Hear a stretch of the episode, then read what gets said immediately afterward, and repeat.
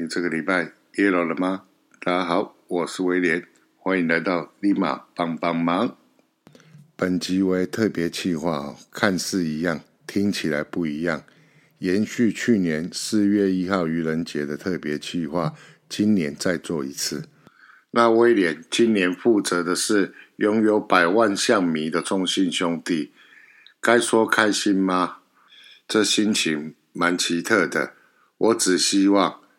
在现实的生活中认识我的邦迷朋友们，不要因为今天这一集的特别计划就唾弃我。我身上百分之一百肯定和你们一样，流着蓝色的血液，守护着北方的城堡。这个心意是永远不会改变的。在还没有开始进入中信兄弟中职三十三年的年度预测前，先来聊聊。我个人对于中信兄弟的看法，那其实我个人对中信兄弟的看法，第一个就是球迷很多。我必须要坦白的讲，到目前为止，能够坐满整个新庄球场的客队球迷就是中信兄弟。那既然球迷最多，那代表正妹也是五队球迷之中最多的，不管是学生。OL 还是人气漂亮的兄弟的球迷真的是最多。那第二个，不管是前一代的兄弟饭店，还是现代的中信金控，他们的老板真的都很爱棒球。我所谓的爱，并不是像政治人物一样嘴巴讲讲而已，包括洪家和现在的辜家。不管是在荧幕上，或者是在私底下，各位应该都能够感受得到，他们那一颗爱棒球的心是真正发自于他们的内心。辜先生甚至现在还当上了中华棒协的理事长。那从他接手理事长之后，各位也会发现到说，辜理事长确实很用心的在发展台湾的棒球。那也很用心的和中华职棒联盟在合作。以往我们常常听到的棒协和中职不和的事情，在顾理事长接任棒协的理事长之后，完全没有发生过。这一次的 WBC 就是一个最好的证明。甚至我曾经为了要去观摩中信兄弟的屏东二军基地，我曾经当天来回从台北开到屏东。就为了看他们基地的一个规模建设，那看完之后，也是让我内心非常的羡慕中信兄弟有这么用心的一个好老板来经营。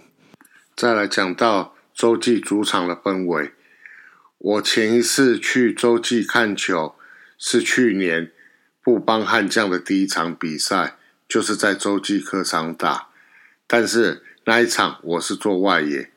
我现在要分享的是，一九年恰恰的引退赛那两场我都有在，因为刚好就是对到富邦悍将。那我必须要坦白讲，身为客队的球迷，真的是很不喜欢坐在洲际的内野。我记得那一场、那两场，对，那两场、那两场，我的票都是买在三垒的内野侧。那真的，只要中信兄弟在进攻的时候，我是真的做不下去啊！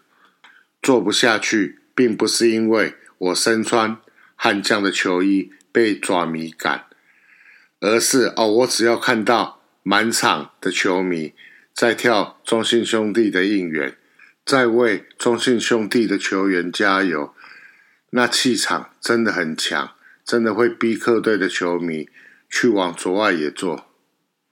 那除了这个主场氛围让我很讨厌之外，还有另外一件事也是让我觉得很讨厌的地方，那就是我们家的啦啦队在离开了我们家之后，有几位他们都转队，那转队都跑去中信兄弟，那这一点我到现在一直都想不通，包括 Julie、松鼠以及莹莹，我真的 不知道为什么。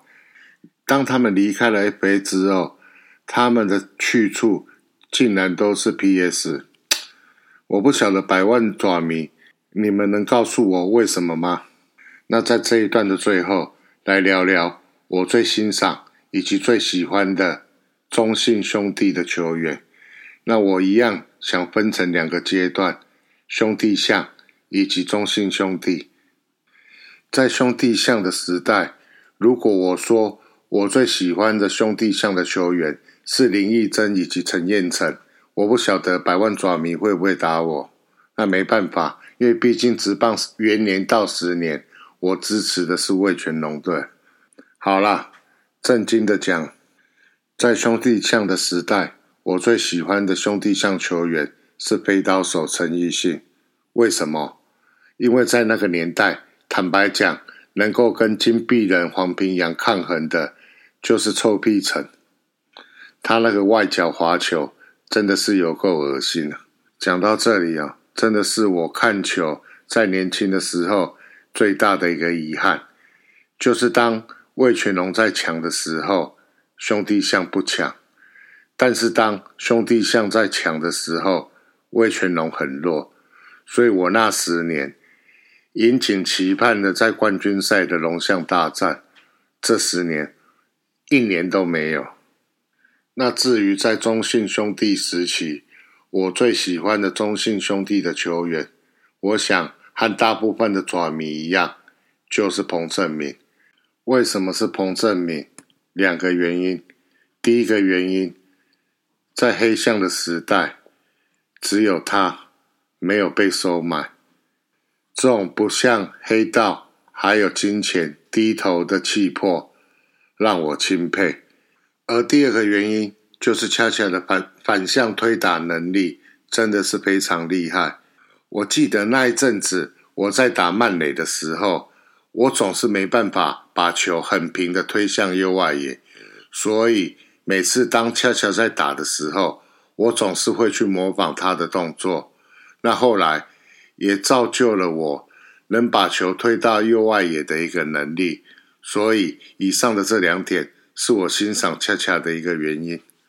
那我相信你们来听这个节目，绝对不是来听我个人的这些废话。所以在串场音乐后，就正式进入哦，你们想要听的一个年度预测的相关的内容。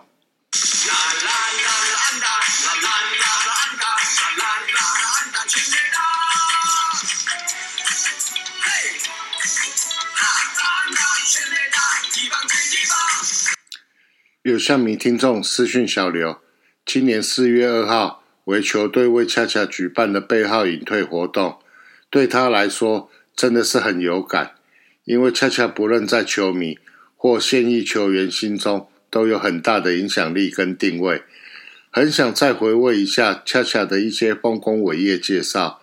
这一集来回顾一下从兄弟向到中信兄弟的彭正明，至于恰恰对小刘。甚至象米的意义，留到下集节目再讲喽。首先是在中华职棒完成的生涯纪录，有十九年的职棒出赛纪录，总共有两千零四十四支的安打，包括了一百九十二轰，两百三十一次的盗垒成功，是中华职棒史上第一位完成千安百轰两百盗的球员，一千零九十的得分。目前也是中职纪录保持人，生涯奖项无数。不过重点来了哦，恰恰对于队史夺冠的贡献更是卓越。前身兄弟象时期第二次的三连霸，恰恰身为二代象的指标性球星，带领球队取得冠军殊荣，也两次拿下总冠军赛的优秀球员。好吧。锦上添花不足为奇，雪中送炭才是它的价值。在二代向黄金三剑客解体后，恰恰更成为了兄弟的支柱。两千零八年再度带领球队挑战冠军，季后赛面对 Lamigo 的 Game One，单场三响炮更是让人记忆犹新。那年也是恰恰的生涯年。单季三成九一的打击率，差点成为史上第一位四哥男。接着，二零零九年假球案爆发，隔年二零一零年春训，恰恰的一席话，假如有一天我们做到了，能够让你们重新信任，重新得到你们的支持，希望各位球迷可以给我们掌声和鼓励。我们会更努力，让你们更信任我们。我们会重新站起来，希望你们能一起和我们并肩作战。这就是恰恰最感动人心的一段谈话。那年，他也带领着球队拿下了总冠军。在二零一九年退休的那年，对于象迷来说是很特别又不舍的一年。还记得那年有一场史上落后最多分数、最后逆转胜的那一场比赛，追平分的一集就是恰恰。那场也是王威成生涯首轰日。当年再次进入冠军赛，场景来到 Game One，同样是落后，威成同样在那一场打出生涯第二轰。九局上半，恰恰带着队友的信任、球迷的期待，再次打出了追平的二雷安打应援曲。吼吼吼吼吼吼吼吼。吼吼吼吼吼吼吼，爸爸！吼吼吼吼吼吼吼吼，吼吼吼吼吼吼，爸爸！小刘，你要另外付奖金给我。你让一个帮迷公然的在节目上哼着中信兄弟的应援曲，你要知道我的心里有多么的挣扎。五百就好。这就是英雄命。不过，but 就是那个无奈。那场最后输球，系列赛失败，也无缘为恰恰拿到冠军华丽的退场。但一切都无损恰恰在球迷中的地位。引退赛两万零两百二十三人的破纪录进场人数，真的可惜没大巨蛋啦。我想室外人都有办法塞满。这就是台湾直棒先生彭正明的魅力。对了，去年节目开玩笑的说，还是江湖传闻的恰恰乐高，今年真的来了啦！有一说是其实早就完成，就是等二零二三年这个具有意义的数字来发表。爱你二三，好吧，就当做是一个特别的行销计划吧。大家应该知道，退休背号是团队运动中为了纪念拥有伟大功绩或重大成就的选手，在该位选手退休之后，其所属的队伍永久不再使用他的背号，以表彰其荣誉及贡献。相较于历史悠久、退休背号众多的美国职棒，亚洲地区的职棒并不会将背号轻易退休。而可能会采取所谓的半永久退休方式，即是当曾使用该背号的球员退休后，此一背号会悬缺的方式暂时空号，直到球队出现实力与人气足以继承该背号的球员，才会将该背号交付出去，形成薪火传承的特色。此外，有时候原先已被宣布为永久退休的背号。会因球团经营方针而重新启用，由主力球员穿上该背号，也会被归类于半永久退休的情形。由此可知，能够得到隐退背号的仪式，这是多么骄傲的荣耀！现今中职各队也没几个。去年罗莉那场超感人的，真的希望球团也能给恰恰跟球迷一个难忘的感动吧。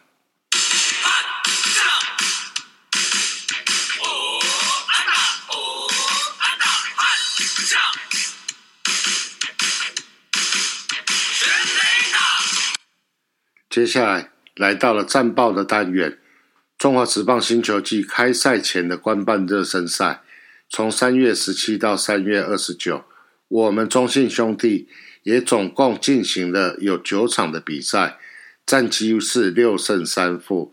热身赛是有加入新球队台钢雄鹰，虽然是在六队中名列第二，不过呢，输给了富邦悍将两场。其实这两场之前，中信兄弟热身赛可是六连胜的状态。很多专家在这六场打完之后，都预测了上半季冠军稳了啦。没想到春训的王者不是盖的，富邦一座高墙挡在前方，真的想不到富邦要怎么输啦。那其实啊，那左迷也不用担心啦，我帮啦，没错，就是我帮。从十一月到三月底，不是我在臭屁呀，没有任何一支球队打得赢我们。你看看，包括打入到 WBC 四强的古巴。还有名将如云的荷兰，打得赢富邦悍将吗？好了，最后三连败收场也不是坏事。基本上热身赛就是会尽量让球员分配上场，以观察调整的状况，所以胜负并不是那么的重要。当然，最重要的就是要让球员赶快进入到作战的状态，好的状态要能维持，坏坏的状态。要能够尽快的马上改善，来观察一下数据部分。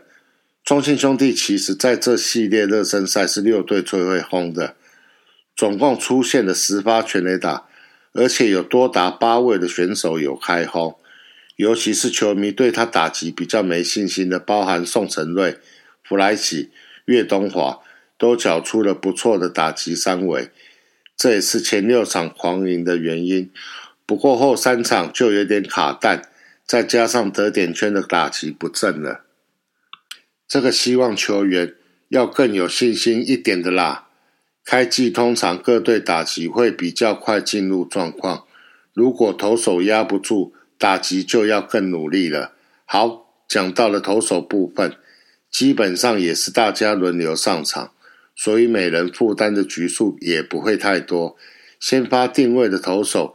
短局数的投球表现倒是比较没有参考价值，不过至少我们两位先发羊头大将德保拉以及向魔力是很正常的一个表现。定位为先发的本土投手，包括武泽元、魏硕成、于谦、郑浩君表现也不算太差，大家先不要担太担心啦。而且这几场中继后援投手表现是非常不错的。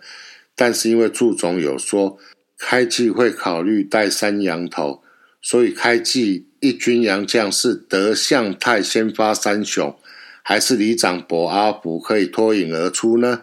就让我们继续看下去。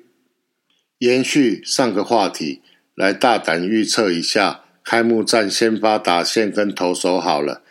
看了看最后几场的热身赛，其实大概已经可以看到轮廓了。三月二十八号那场对富邦的先发打线，可说是让我心头一震，算是本人今年期待的打线人选跟顺序了吧。